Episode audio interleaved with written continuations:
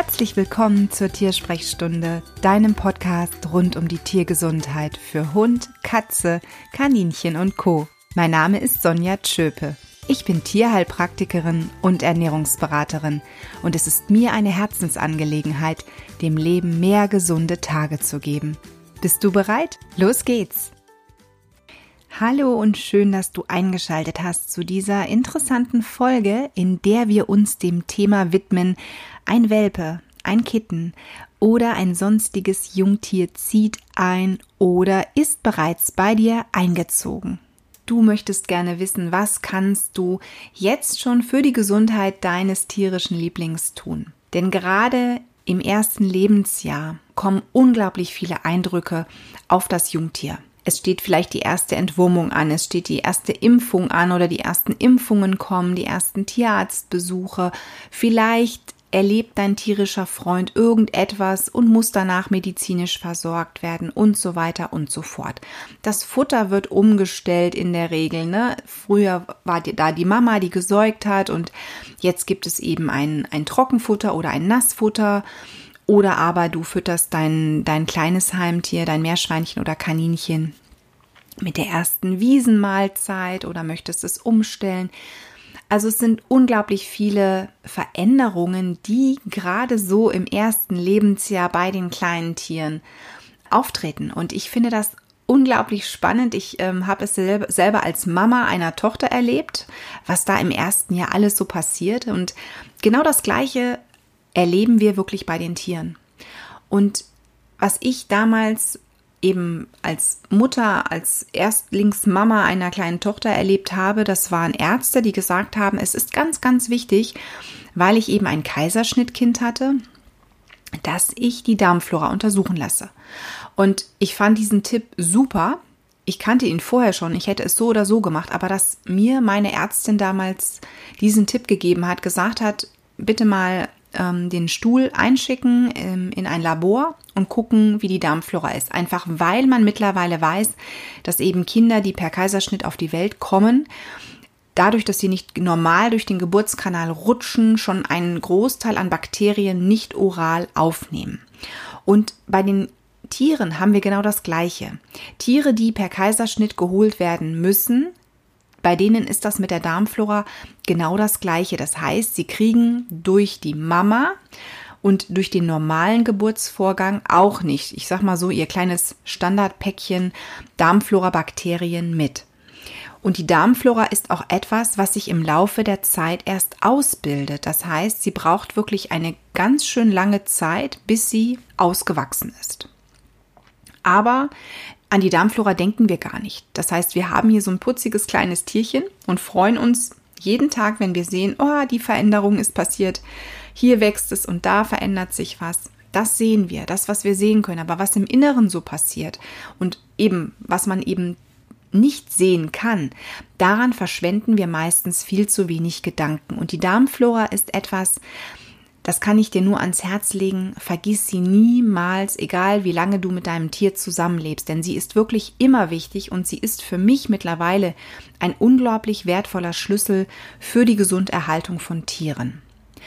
Und wenn ich einen Welpen oder ein junges Kitten betreue oder aber auch junge Heimtiere betreue, wobei ich da schon wieder sagen muss, Kaninchen und Meerschweinchen kommen so jung selten in meine Praxis, weil da die Besitzer meistens durch ganz tolle Informationen aus dem Netz schon alles richtig machen. Das heißt, junge Meerschweinchenbesitzer oder junge Kaninchenbesitzer da ist die Ernährung schon umgestellt. Meistens kriegen sie sehr viel Blättriges, viele Wiesenkräuter, viel Wiese, auch Wurzeln, Blüten, Zweige mit Blattwerk und so weiter. Und darüber bekommen diese Jungtiere auch alles an Mineralstoffen und Nährstoffen, was sie benötigen, um die Darmflora vernünftig in ihrem Aufbau zu unterstützen.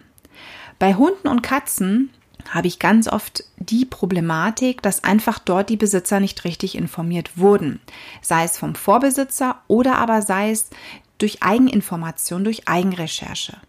Und gerade Welpen und Kitten bekommen wirklich in den ersten Monaten so einiges.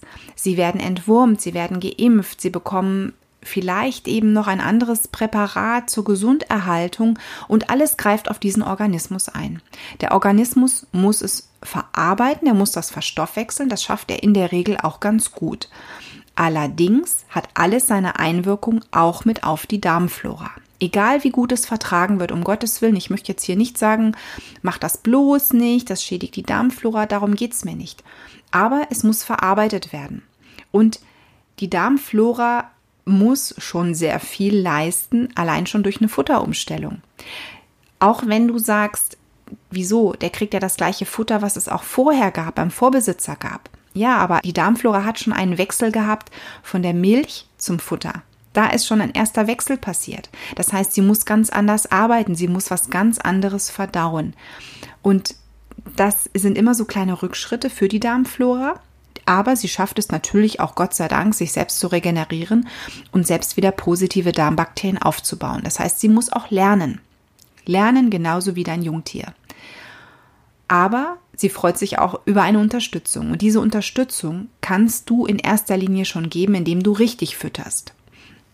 Was ist eine richtige Fütterung für einen Welpen oder ein Kitten? Das fängt schon damit an, dass du bitte kein Futter für einen adulten Hund oder eine adulte Katze fütterst. Welpen und Kitten haben einen ganz anderen Bedarf an Nährstoffen, an Mineralstoffen. Sie brauchen zum Beispiel viel mehr Kalzium, denn sie sind im Wachstum. Die Knochen und die Zähne, die brauchen unglaublich viel.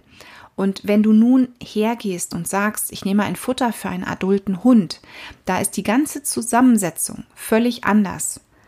Und deswegen schadest du hier mehr, als dass du nutzt. Du schadest vielleicht, ohne dass du es überhaupt weißt oder bemerkst, denn gerade ein Defizit an Kalzium stellt man viel mehr dann fest, wenn schon Jahre ins Land gegangen sind. Vielleicht sagst du dir, naja, ich habe das schon immer gemacht und die Hunde oder Katzen sind auch uralt geworden, dann hattest du Glück. Wirklich. Das ist ein Glücksspiel. Aber ich erlebe immer wieder Hunde in meiner Praxis, die entweder dann auf BAF umgestiegen sind, was ja grundsätzlich toll ist, aber dann an Therapeuten geraten sind oder aber es ja, Learning by Doing, ich kaufe mir mal ein Buch und mache mal einen schnellen BAF-Plan selber, es selbst erstellt haben und wo einfach die Mengen völlig falsch berechnet waren. Und das ist fatal. Und bei Welpen und bei Kitten, wie gesagt, ich mache keine Pläne für so junge Tiere, also keine BAF-Pläne für so Jungtiere, weil mir das einfach zu nicht zu gefährlich ist, äh, um Gottes Willen, aber mir fehlt dort einfach die Erfahrung. Das heißt, ich habe Erfahrung, wenn ich ein krankes Tier habe, ein ausgewachsenes krankes Tier, wie muss da der Ernährungsplan ausschauen, wie muss der BAF-Plan da ausschauen? Wenn ich roh füttern möchte bei Hund oder Katze. Ich habe zu wenig Welpen und Kitten in der Praxis, die gebarft werden und deswegen biete ich das gar nicht an. Ich mache einen, Grund, äh, einen Rundumcheck, das heißt, wenn jemand sagt, ich füttere ähm, ein Fertigfutter, ich füttere trocken oder ich füttere nass, dann prüfe ich, sind diese Futter überhaupt geeignet, ja oder nein.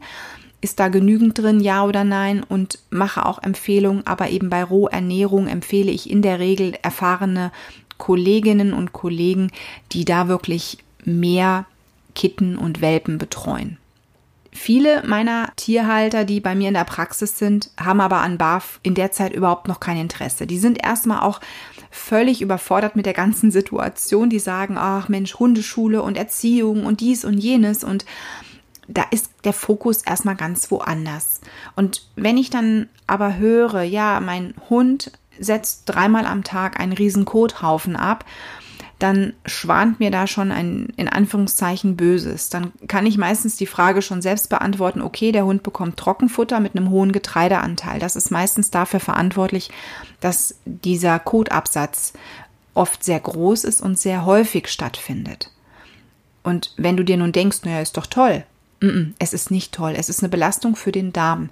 Ganz ehrlich, ein oder zweimal am Tag Kotabsatz ist völlig ausreichend und je hochwertiger die Kost, umso weniger ist der Output. Der Output, also sprich der Kothaufen, ist wirklich dann relativ gering, riecht in der Regel nicht, sieht top aus, ist also von der Konsistenz auch noch top und ist in der Regel einmal am Tag. Und das reicht völlig aus. Das bedeutet, alle Nährstoffe, die der Hund aufnimmt, werden optimal auch verwertet. Wenn dein Hund einen Riesenhaufen Kuhfladen, sage ich mal, x-mal am Tag absetzt, dann überleg mal selber, wie viel hat er denn eigentlich gefressen? Und wenn dort natürlich ein hoher Getreideanteil drin ist oder sonstige Inhaltsstoffe, die ihm überhaupt nichts bringen in dieser Menge, dann wundern mich solche großen Kuhfladen bei so einem ganz kleinen Hund auch nicht wirklich. Und wenn ich mir dann noch in Erinnerung hole, die Darmflora ist ja noch nicht ausgereift, dann hat die vermutlich auch eine gewisse Belastung. Das heißt, sie hat noch mehr zu tun, sich überhaupt aufzubauen, probiotische Bakterien zu bilden. Denn es kommt nun mal jeden Tag in gewisser Dosierung suboptimale Kost in den Hund oder in die Katze und sie kann sich nicht regenerieren, sondern sie arbeitet dann natürlich wieder und ähm, bildet natürlich auch negative Darmbakterien. Die sind immer vorhanden. Es gibt immer ein Pro und ein Contra. Wenn die sich natürlich vermehren, drängen sie die positiven zurück. Und dann können schon erste Steps für eine Darmerkrankung auftreten. Das heißt, es kann sein, dass dein Hund früher oder später eine Allergie entwickelt. Sogenannte Futtermittelallergie. Vielleicht hast du von dem Begriff IBD bereits mal was gehört. Das ist eine Darmerkrankung. Es gibt viele Erkrankungen, die zu Lasten einer suboptimalen Ernährung im ersten Lebensjahr gehen, einer nicht aufgebauten Darmflora und so weiter. Und darauf möchte ich jetzt gar nicht tief eingehen, sondern ich möchte dir heute in dieser Folge einfach sagen, wenn du ein Jungtier bei dir hast, prüfe wirklich mal, muss die Ernährung so bleiben und wenn ja, warum? Wer fordert das? Ganz ehrlich, es ist nun dein Tier, es ist in deinem Eigentum, du trägst die Verantwortung. Selbst wenn der Züchter oder der Vorbesitzer dir gesagt hat, dieses Futter würde ich weiterempfehlen, das Futter ist toll und bla bla blub, Du musst es nicht weitergeben. Schalte selber mal deinen Menschenverstand an und sage dir, ist das wirklich so hochwertig? Hilft es meinem Hund oder meiner Katze wirklich gesund zu bleiben? Sieh dir die Inhaltsstoffe an. Oftmals sieht es top aus, ist es aber nicht. Also ich finde immer, so der Blick aufs Etikett ist teilweise wirklich eine Kunst, das überhaupt zu verstehen, was da drauf steht. Denn manchmal wird etwas suggeriert, wo man denkt, wow, cool, ja, das ist natürlich viel hochwertiger, wie zum Beispiel, wenn da steht frisches Fleisch. Wenn du aber trocken ernährst und frisches Fleisch steht an erster Stelle, dann muss dieses frische Fleisch ja erstmal getrocknet werden. Und so hast du dann keine 10% frisches Fleisch zum Beispiel mehr drin, sondern vielleicht nur noch 5. Weil in dem Moment, wo die Flüssigkeit verschwindet, habe ich auch deutlich weniger letzten Endes, was da drin ist. Na, also die Flüssigkeit muss ich immer rausziehen. Steht dort an erster Stelle Fleischmehl, klingt das natürlich eher so, äh, geht Fleischmehl, das ist ja furchtbar. Aber es ist dann ein, dieser Anteil an Fleischmehl ist dann auch wirklich enthalten, weil die Flüssigkeit schon weg ist. Deswegen, ich achte immer darauf, dass an erster Stelle bei einem Trockenfutter, wenn es denn unbedingt ein Trockenfutter sein muss, ähm, Fleischmehl steht. Das ist, ist dann so meins, wo ich gucke, ähm, ist das wirklich da? Dann ist natürlich immer wichtig, ist es ein Futter wirklich für Kitten oder, oder einen Hundewelpen. Bitte kein adultes Futter, wenn du da einen Welpen zu Hause hast oder einen Kitten. Wie gesagt, das Tier wächst noch, es verändert sich, es braucht unglaublich viele Mineralien und Nährstoffe. Und dafür ist es einfach wichtig, dass die Nahrung optimal zusammengesetzt ist und nicht aus Jux und Dollerei gibt es eben deshalb auch Welpenfutter. Das ist bei uns Menschen genau das Gleiche. Das kleine Neugeborene fängt nicht direkt mit einem, ich sag mal, Schnitzel mit Pommes an, sondern es bekommt erstmal seine Milch, danach wird es in der Regel auf Breikost umgestellt und dann kommen die ersten Versuche mit festerer Nahrung. Das heißt, das Gemüse wird jetzt nicht püriert, sondern es gibt eben dann auch mal Kartoffelstückchen, Brokkolistückchen und so weiter und so fort. Genau das Gleiche haben wir also auch im Menschenbereich. Warum bin ich der Ansicht, dass es bei Hunden anders laufen müsste? Also deswegen einfach immer manchmal so ein bisschen nachdenken, auch vielleicht so ein bisschen die Zusammenhänge mal prüfen, wie ist es denn im Menschenbereich, wie ist es bei uns und dann wird einem auch sehr viel schnell vieles klarer. Wenn jetzt dein Tier entwurmt und geimpft wurde, sind Informationen in den Körper, in den Organismus eingegangen, die zum Teil auch wichtig sind. Eine Impfung ist immer so ein Training für den Organismus, für das Immunsystem. Ich bin kein Impfbefürworter, ich bin aber auch kein Impfkritiker, sondern ich bin ein impfneutraler Therapeut, der sagt, wenn jemand der Ansicht ist, ich möchte impfen, ich muss impfen, dann sollte er das tun. Deswegen möchte ich an dieser Stelle auch keine Verurteilung von Impfungen oder Entwurmungen haben. Deswegen, wenn dein Tier geimpft und entwurmt bei dir eingezogen ist, solltest du einfach für dich den Haken setzen, okay, da ist was passiert, das hat einen Eingriff in den Organismus gegeben. Und umso wichtiger ist es für mich, dass du dann auch an den Darm denkst. Egal wie der das damals vertragen hat, egal wie es jetzt ausschaut, denk einfach daran, die Darmflora muss sich noch ausbilden, die muss noch wachsen, die wächst wirklich in den ersten Lebensjahren und ähm, bildet sich vollständig aus. Deswegen alles, was du im ersten Lebensjahr schon an Pro geben kannst, tun kannst, ist optimal.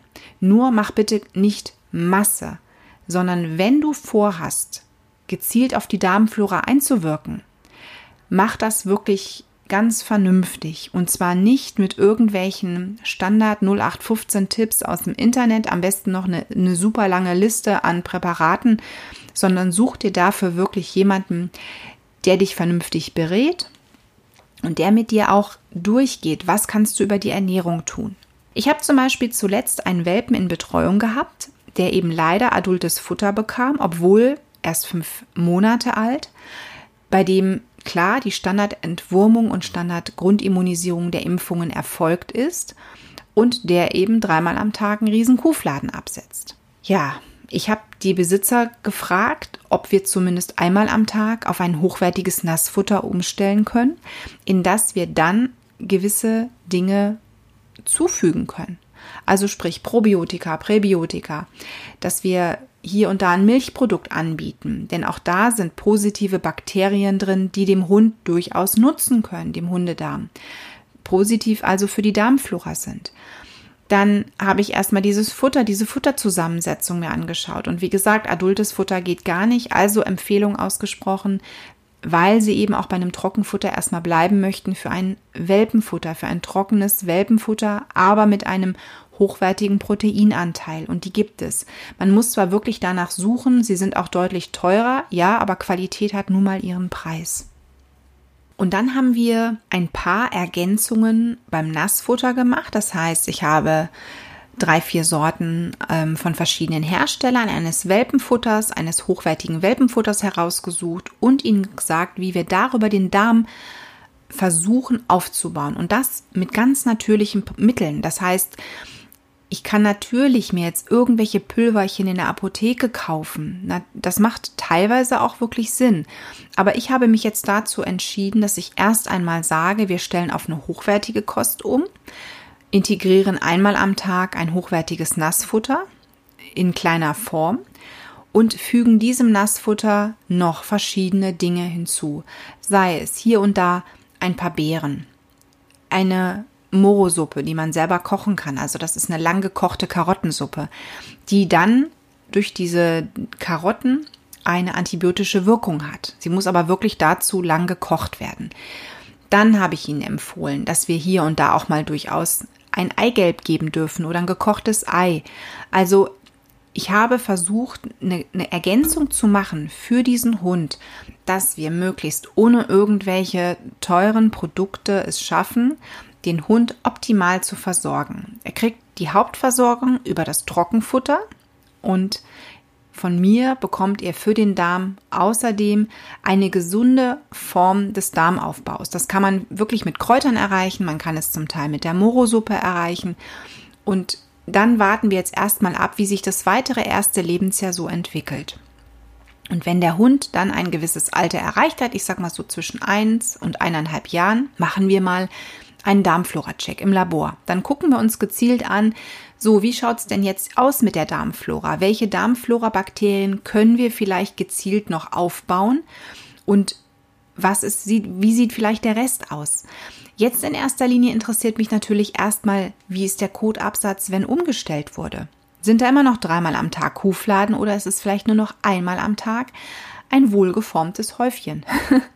also es ist vielleicht kein angenehmes Thema über scheiße in Anführungszeichen zu sprechen. Aber der Output eines Hundes oder einer Katze, genauso wie auch bei den kleinen Heimtieren, ist unglaublich wichtig. Daran kannst du ganz, ganz viel erkennen und lesen. Und bei den Katzen mache ich es genauso. Bei den Katzen würde ich es ähnlich machen, wobei ich da immer sagen muss, es ist ein bisschen schwieriger, denn ich kann nicht alle möglichen Kräuter der Katze geben, weil sie die einfach überhaupt nicht verwerten kann, weil ich auch noch ein bisschen aufpassen muss ne, mit ätherischen Ölen und Katzen. Da bin ich sehr, sehr vorsichtig.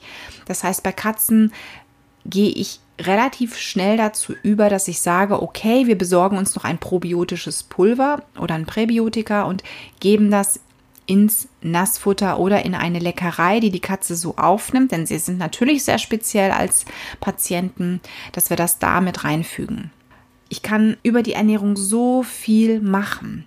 Und deswegen meine Bitte wirklich an dich, wenn du sagst, ich habe zu Hause ein Jungtier, prüf wirklich mal die Ernährung, wirf da einen Blick drauf und dann kannst du wirklich über die Ernährung noch on top was tun. Mach aber bitte nicht den Fehler, dass wenn du jetzt sagst, okay, Hunde und Katzen, ja klar, die wachsen noch. Oh Gott, hoffentlich hat der kein Defizit, dass du ohne eine Berechnung oder ohne genaues Wissen dort jetzt noch irgendwas zufügst. Sei es Knochenmehl, sei es Eierschalenpulver. Du kannst auch mit einem zu viel Schaden zufügen. Deswegen hol dir da bitte immer jemanden ins Boot, der eine gewisse Erfahrung hat. Du, natürlich kannst du dich mit Laien austauschen. Natürlich kannst du Tipps annehmen. Nur schalte immer den gesunden Menschenverstand an, ob du nicht zu viel machst. Wie gesagt, Überversorgung ist bei wasserlöslichen Vitaminen, wie zum Beispiel B-Vitamine, nicht schlimm, denn die werden über den Urin wieder ausgeschieden. Aber in dem Moment, wo du einen Überschuss an Kalzium gibst, schadest du mehr, als dass du deinem Tier irgendetwas bringst. Und dann hast du wieder das Problem, ne, dass du für die Gesundheit letzten Endes nichts getan hast, sondern eigentlich wieder irgendetwas, naja, irgendwelche Fehler selbst entstanden sind. Und das sind so gewisse Schlüssel, die kann ich dir nur an die Hand geben. Entscheide selber, wie viel Impfungen, welche Entwurmungen. An dieser Stelle auch wirklich der Hinweis, prüf auch den, das Impfheft. Ist die Impfung, die eingetragen ist, diese Wiederholungsimpfung, müssen die wirklich in diesem Abstand sein? Du findest von den Impfherstellern diese Beipackzettel online im Internet. Google einfach mal nach dem Impfstoff und liest dir durch, was sagt der Hersteller, wann muss nachgeimpft werden. Denn ich habe wirklich viele Welpen, das betrifft oft die Hunde, die einfach in viel zu kurzen Abständen zu der Wiederholung sollen. Und das ist nicht, das ist für mich nicht schlüssig. Und auch für andere Tierärzte ist das zum Teil nicht schlüssig. Wenn dann nämlich der Besitzer woanders hingeht und den Impfpass vorliegt und nachfragt, kommt dann ganz oft, hm, also eigentlich wäre die nächste Impfung erst dann und dann gewesen. Und wenn man dann aber das im Impfpass stehen hat und man reist ins Ausland und die Impfung ist nicht erfolgt, kannst du ein Problem haben. Deswegen, wenn dort Fehler drin sind, geh zum Tierarzt. Die müssen vom Tierarzt, der damals geimpft hat, bereinigt werden. Das ist ganz wichtig. Der muss den Impfpass dann korrigieren, weil sonst kannst du wirklich bei der Fahrt in den Urlaub ein Problem bekommen. Wie gesagt, hochwertige Ernährung ist ganz wichtig. Baden von Hunden, bei Katzen macht man es ja weniger, ist auch so eine Sache, wenn dein Hund wirklich in Gewässer geht oder in sich irgendwo mal drin suhlt und so weiter. Du darfst natürlich deinen Hund mal baden, mal abduschen. Guck aber bitte, dass du irgendetwas nimmst, was eine natürliche, eine natürliche Zusammensetzung hat. Es gibt ganz tolle natürliche Seifen ohne irgendwelche chemischen Zusätze, ohne irgendwelche Aromas oder künstliche Konservierungsstoffe und so weiter.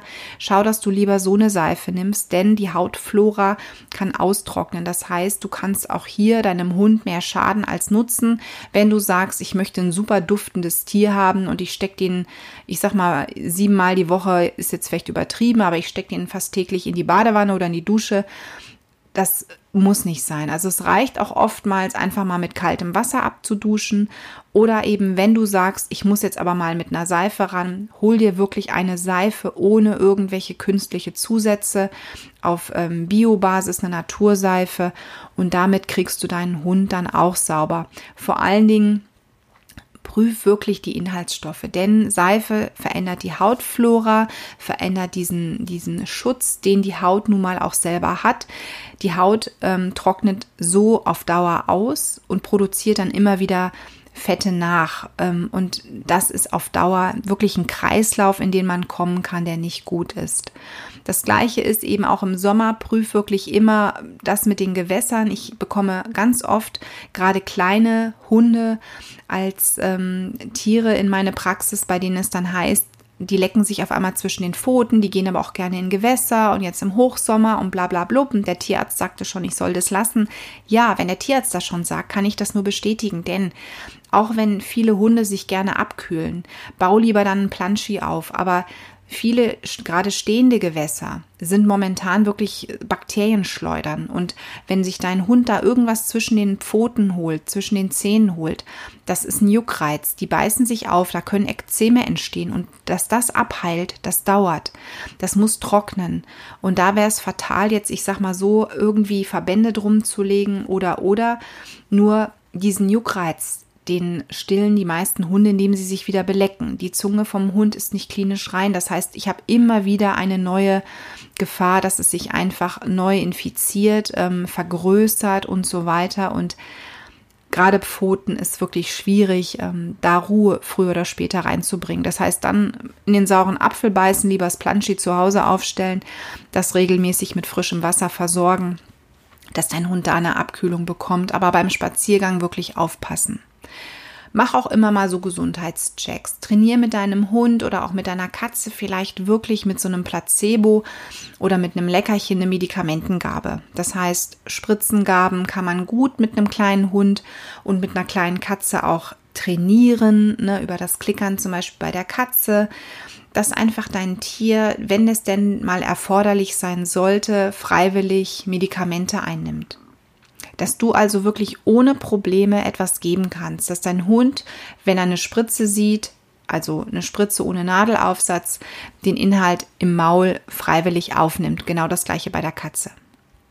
Denn es kann natürlich im Laufe des weiteren Lebens immer mal zu irgendeiner Situation kommen, bei dem dein Tier Medikamente aufnehmen muss und dann ist es aber zumindest trainiert und weiß Bescheid und weiß auch, ah, da passiert mir nichts. Das sind so Punkte, die finde ich für die Gesunderhaltung gerade von so jungen Tieren unglaublich wichtig. Deswegen versuch da wirklich möglichst früh dich zu informieren, was kannst du tun, was ist das Beste für dein Tier. Hör dir dort verschiedene Stellen an, wie gesagt, und auch wenn keine Krankheit da ist, überlege, ob du dir nicht jetzt schon einen Therapeuten ins Boot holst, einen Tierernährungsberater oder einen Tierheilpraktiker, mit dem einfach mal ein, ein, Gespräch buchst und sagst, so, was kann ich für die Gesunderhaltung meines Jungtieres tun? Was kann ich da jetzt schon tun? Oftmals haben wir es auch mit, bei verschiedenen Rassen mit einfach Problemen zu tun, zum Beispiel beim, beim Labrador oder Golden Retriever mit einer Hüftgelenksdysplasie oder aber mit möglichen Arthrosefällen, die einfach bei manchen Rassen wirklich auch sehr früh kommen könnten nutzt es was, wenn ich möglichst früh schon, ich sag mal, mit Grünlippmuschel zum Beispiel anfange? Oder aber, ähm, wann sollte ich damit starten? Na, weil ich bin der Ansicht, und das hatte ich letztens auch, da hat auch eine Halterin viel zu früh, der Hund hatte überhaupt keine Erkrankung an, der, ähm, an den Gelenken, aber nein, sie hat jetzt schon ein Mittel gegeben, weil sie sagte, damit das gar nicht erst kommt.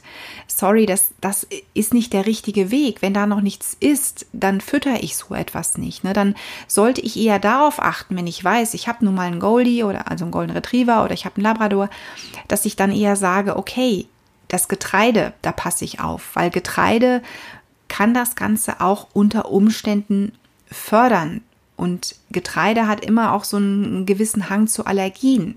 Ich habe beispielsweise jetzt, gut, keine junge Hündin, aber eine sehr alte Hündin, bei der haben wir jetzt mal die Kartoffeln weggelassen und prompt ist der Juckreiz der Haut weggegangen. Also es hat alles so sein Für und Wider. Deswegen die Ernährung, du siehst es, ist das A und O, auch bei uns Menschen. Natürlich können wir trotz bester Ernährung erkranken. Und das passiert auch unseren Tieren. Es gibt einfach bescheidene Erkrankungen, die sich nicht vermeiden lassen. Diese, da sind im Körper irgendwelche ja, Informationen vorhanden und es kommt irgendwann zum Ausbruch. Aber ich kann zumindest schon mal die Weichen stellen, dass mein Tier vielleicht in den ersten Jahren weniger erkrankt, weniger den Tierarzt sieht, besser mit Medikamenten umgeht, die verabreicht werden, weil der Darm so top ist, weil der Darm auch selber dann gegen irgendwelche negativen Einflüsse sich wehren kann. Sei es beim Hundespaziergang. Mein Hund kommt in Berührung mit irgendwelchen Parasiten, die ein anderer Hund ausgeschieden hat. Und meinem Hund passiert es nicht. Magen-Darm-Virus ist auch bei Tieren möglich. Aber wenn der Darm so gesund ist, wenn dein Hund so gut ernährt wird oder deine Katze, dann kann der Kelch an dir vorüberziehen. Und das sage ich als Mama einer Tochter, die noch im Kindergarten ist, wo auch regelmäßig Zettel hängen, Magen-Darm-Vorfall. Toi, toi, toi, unsere Tochter hatte das ein einziges Mal.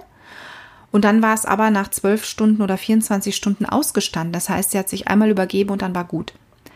Andere Kinder hängen sieben Tage die Woche rum und ähm, haben Fieber und haben alles. Bei unserer Tochter, wie gesagt, Magen-Darm, nichts. Und ich denke, und da bin ich mir auch mittlerweile sehr sicher, das hat etwas einfach mit ihrer Darmflora zu tun, weil ich auf die immer achte und da regelmäßig sage, ich schicke da mal was ein, wir gucken uns das ganze Dinge nochmal an und machen dann gezielt etwas. Und die Präparate sind oftmals wirklich neutral. Das heißt, ich kann Präparate nehmen, die nach nichts schmecken, die also auch ein Kind problemlos nimmt und somit kann ich die auch bei Tieren und da arbeite ich mit Menschenprodukten, mit Mitteln aus dem Humanbereich, kann ich eben auch bei Tieren dann ganz bewusst einsetzen. Also, wenn dir die Gesundheit eines Tieres am Herzen liegt, ich glaube, das ist auch so ein Werbeslogan, ne? dann beschäftige dich wirklich schon möglichst früh damit.